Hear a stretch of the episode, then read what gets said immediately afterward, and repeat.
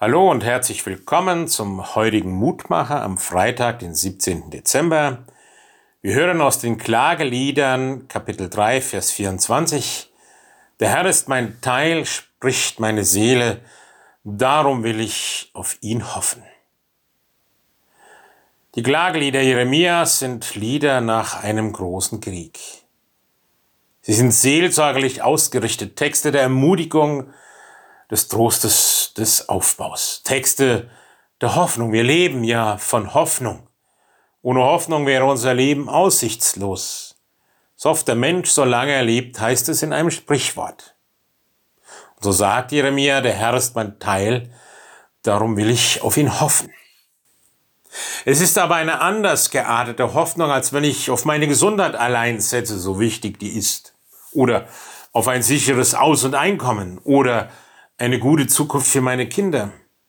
Und solche Hoffnungen klammern wir uns, ja. Doch Jeremias Hoffnung geht darüber hinaus, ist ausgerichtet auf Gott. Er stützt sich auf das Vertrauen zu Gott. Und deshalb erwartet er auch nicht die Erfüllung einer bestimmten Hoffnung. Er spricht vielmehr grundsätzlich vom Hoffen auf Gott.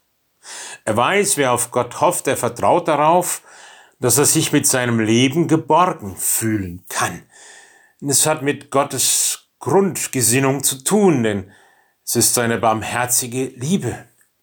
Und es wird an keinem Ort der Welt deutlicher als in der Krippe im Stall von Bethlehem als am Kreuz auf Golgatha. Das ist die Quelle der Hoffnung, aus der jeder schöpfen darf, der seine Verantwortung für alles tun und lassen vor Gott legen will. Der Blick auf sein Kreuz und seine Auferstehung gibt mir die nötige Kraft zum Leben und Überleben. Diese Tatsache hatte Theologe und Widerstandskämpfer Dietrich Bonhoeffer einmal in die Worte gefasst. Nicht alle unsere Wünsche, aber alle seine Verheißungen erfüllt Gott. So schenkt er auch mir immer wieder neuen Glauben und trägt mich auch in schwierigen Zeiten. Das hat Jesus mit seinem Kommen schon allein unter Beweis gestellt. Und so ist das der feste Boden, auf dem ich stehen kann. Lieber Herr Jesus Christus, so lass mich das auch in diesen Tagen wieder neu spüren und erkennen, dass du der Boden bist, auf dem ich feste stehen kann, auch wenn alles um mich herum fraglich ist und zerbricht. Danke, Herr, dass du den Geist der Hoffnung ausgesät hast. So segne mich und meine Lieben auch an diesem Tag. Amen.